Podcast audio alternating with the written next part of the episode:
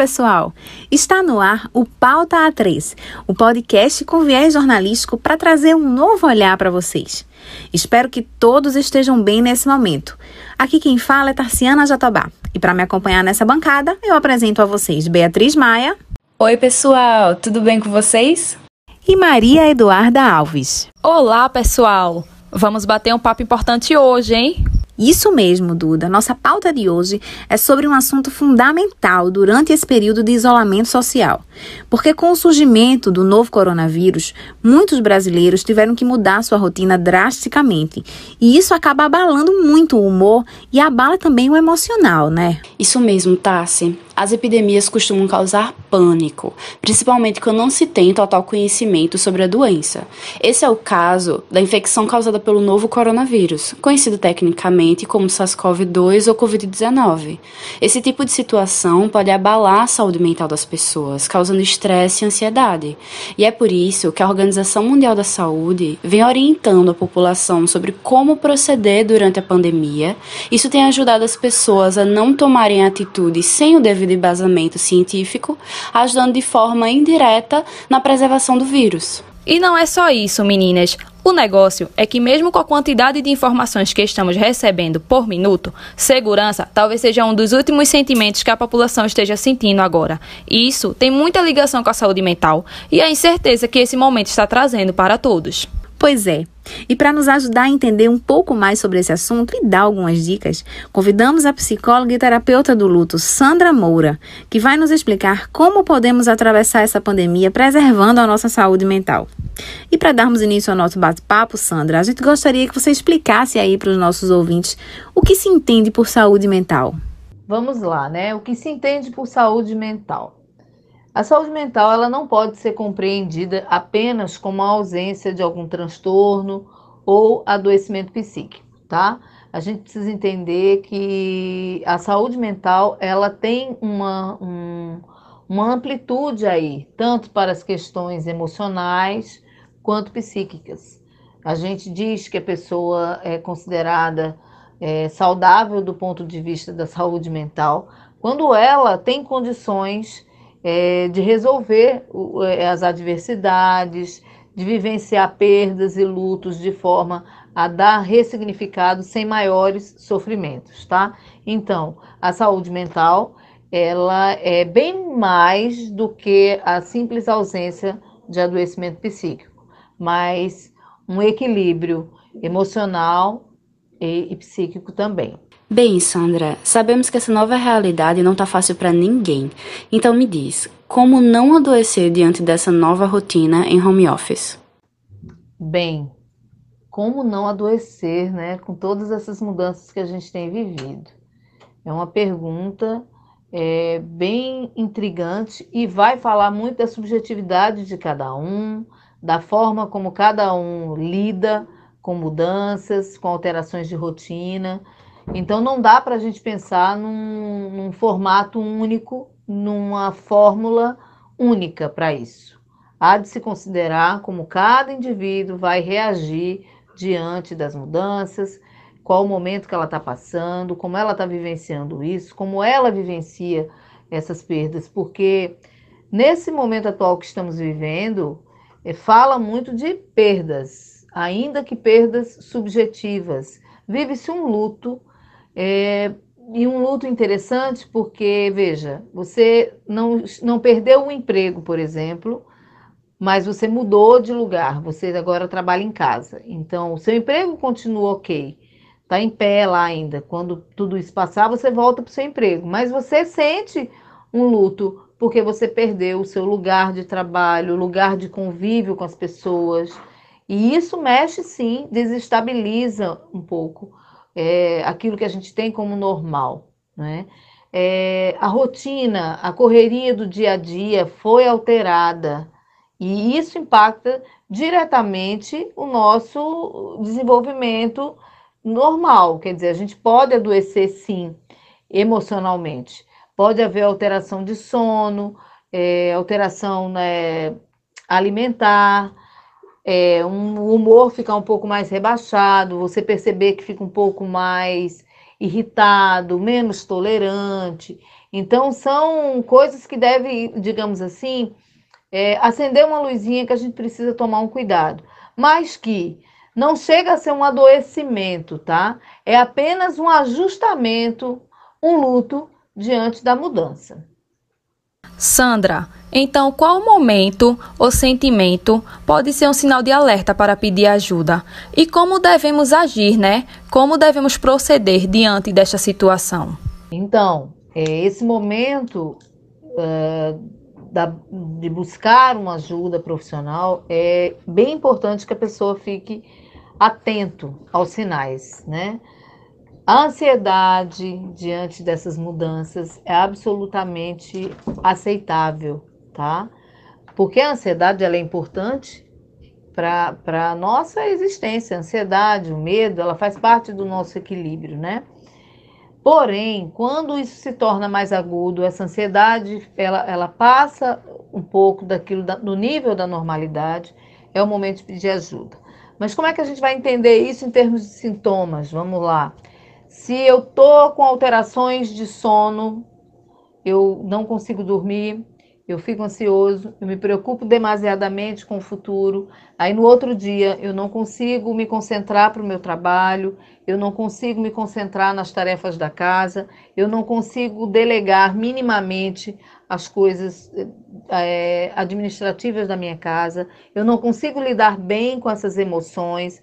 Isso está me causando sofrimento ao nível tal que eu não consigo é, parar de pensar nisso, eu não consigo pensar de forma positiva. Então é o momento de buscar ajuda para uma avaliação, uma orientação, tá? Não significa dizer que todo mundo vai estar desenvolvendo aí um quadro de, de transtorno de ansiedade generalizada, mas essa ansiedade potencializada precisa ser olhada com cuidado. Lembrando que o diagnóstico do transtorno de ansiedade ela é feita por um médico, pelo, pelo psiquiatra preferencialmente, tá? Mas o acompanhamento psicológico é, nesse momento é importantíssimo, tá? O psicólogo ele vai fazer esse rastreio e vai encaminhar para o diagnóstico e, e se, se vai ser preciso uma, uma interação medicamentosa, enfim. Mas isso precisa ser bem avaliado. E para finalizar, a gente gostaria que você falasse um pouco sobre dicas de quais atividades a gente pode aí estar tá realizando para melhorar nossa saúde mental nessa fase aí de isolamento social. Somos sujeitos únicos e vivenciamos eventos de mudanças de, formas un... de forma única também, né? Então não há uma receita padrão pronta que vai servir para um e para todos. Cada um precisa ter um autoconhecimento, se conhecer minimamente para poder entender quando um sintoma está passando da normalidade, quando precisa buscar ajuda, tá certo? Mas algumas sugestões são válidas, sim, claro, e, e vale a pena, mas cada um vai buscar dentro daquilo que gosta, daquilo que, que lhe agrada, porque, veja, se passa a ser algo assim, ah, vou fazer isso porque resolve isso. Aí aquilo acaba sendo mais angustiante do que resolutivo, tá? Então, atenção a isso. Mas vamos lá está em casa, em isolamento, e aí, se tem filhos, é importante ver a faixa etária dos filhos, buscar é, atividades que, que se encaixa a rotina da criança. Se está precisando cozinhar, cuidar da casa, trabalhar, cuidar de criança, colocar cada atividade dessa dentro de um horário, dentro do seu ritmo. Se tem pessoas na casa é, que possam ajudar, delegar tarefas para diversos é, integrantes da casa, de acordo com aquilo que gosta de fazer. Por exemplo, é, se for crianças maiores ou adolescentes, pedir que eles arrumem a cama, que coloquem as roupas no cesto. É, os maiores adolescentes podem colocar a roupa na máquina.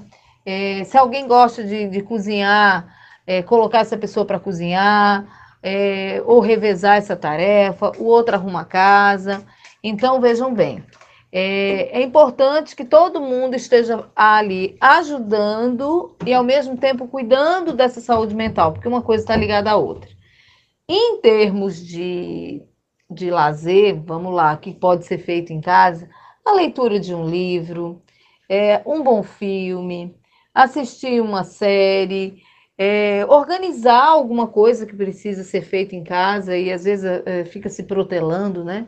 Como, por exemplo, um armário, um guarda-roupa, uma estante de livros, uh, o quarto da criança, não é? Enfim, é, sempre em casa sempre tem coisa para se fazer, né? Só que nessa quarentena muita gente, por conta dos lutos que está vivendo, fica sem energia para isso porque toda mudança requer um período de adaptação e isso precisa ser respeitado. Porque, veja, tem um monte de coisa dessa para fazer, mas você não se sente disposta para fazer, tudo bem, tá? Tudo bem. Você não tem que ser produtivo o tempo todo nessa quarentena. Muito tem se solicitado para as pessoas como se fosse você tem que aprender algo novo, você tem que ser produtivo. Quando terminar tudo isso, você tem que estar com o corpo maravilhoso, porque tem que fazer exercício físico, porque você tem que fazer. Tem, tem, tem. Cuidado, tá, gente? Não tem nada. Esse momento é um momento muito difícil, porque além de ter que lidar com essas mudanças, é lidar com os medos, o medo de adoecer, o cuidado com o parente para que não adoeça, lidar com esse distanciamento, né? Então, respeite-se, tá? Eu acho que a, a palavra de ordem é, é respeito ao que se sente, tá? Não conseguiu, deita e não consegue dormir. Quando pega no sono, já é três horas da manhã. E aí acorda no outro dia sem nenhuma disposição. Não se sinta obrigada a fazer as coisas. Respeite, não conseguiu dormir, durma um pouco mais se for possível. Se tiver criança e isso não é possível, reveze com, com algum, alguma pessoa da casa. Se está em home office, eu sei que isso é mais difícil, né? Porque você está ali trabalhando, não dormiu bem, aí tem o trabalho. Procure negociar é, os seus horários de trabalho. Né? Em casa, se você vai ter que fazer oito horas de trabalho, como é que você vai dividir isso ao longo do seu dia, que fique bem, que fique tranquilo para você? Faça alguma coisa por você. Se você gosta de ouvir uma música, ouça, né? Tá trabalhando em casa, levante-se, tome um cafezinho, tome uma água, é, coma alguma coisa, bata um papo com alguém da casa, né? Brinque um pouco com seu filho. Então, assim, é muito de cada um, da história individual de cada um. Mas o que serve para todo mundo é o respeitar o que sente tá? É a coisa mais importante. E se o que está sentindo está mexendo muito, está bagunçando, as emoções a gente não está conseguindo colocar no lugar certo, está difícil de lidar com esse momento, então é buscar uma ajuda profissional. Tá?